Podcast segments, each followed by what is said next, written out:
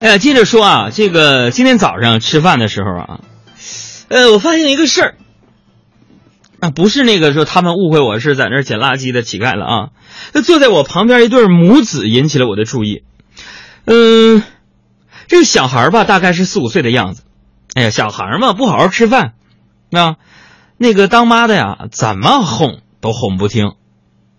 我相信这个孩子肯定不是听我们海洋现场秀长大的，听海洋现场秀长大的小朋友们都可听话了呢，啊！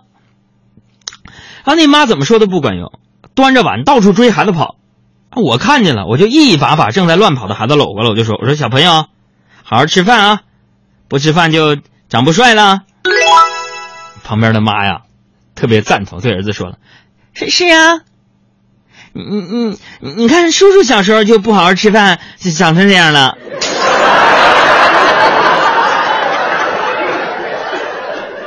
孩子一听，两屉小笼包，一碗小米粥，一碗绿豆粥，一碗八宝粥，一碗豆浆，一碗豆腐脑，还在那加呢。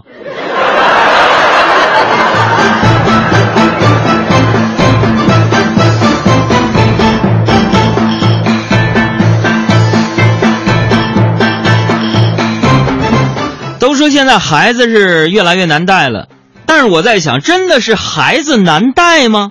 还是说你们这些做家长的带孩子的方式有问题呢？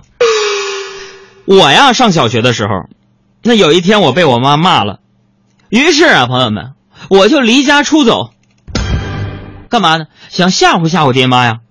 我呀，就去朋友家住了一个星期。我爸我妈这种教育方式很奇特。我我在朋友家住了一个星期，没人来找我。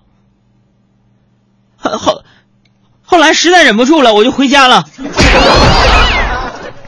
回去正好赶上中午饭，也没人理我呀，我就默默的吃完饭就躲进书房看书去了。到了吃晚饭的时候，我妈忽然非常惊奇的看着我说：“儿子，我怎么感觉这几天你好像都没在家吃饭呢？”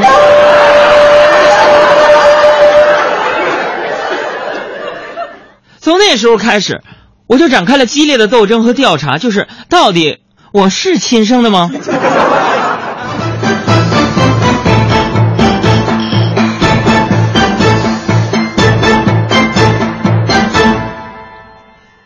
可能从那个时候开始啊，我就知道自己除了努力，没有什么矫情的资本，因为很有可能我不是亲生的。